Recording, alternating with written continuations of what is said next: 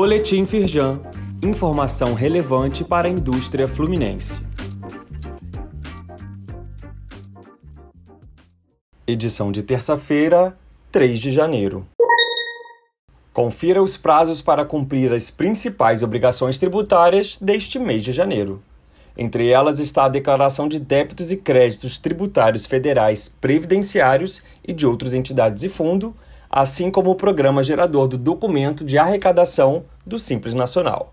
Acesse o calendário completo no site da Firjan. Em parceria com a Firjan Senai SESI, BRK forma a segunda turma do curso de Bombeiros e Bombeiras Hidráulicos em Macaé. A iniciativa tem o objetivo de desenvolver habilidades sociais e competências profissionais importantes para elevar o potencial de empregabilidade dos participantes. A previsão é que novas turmas sejam abertas neste ano para formação gratuita no projeto. Leia mais no site da Firjan.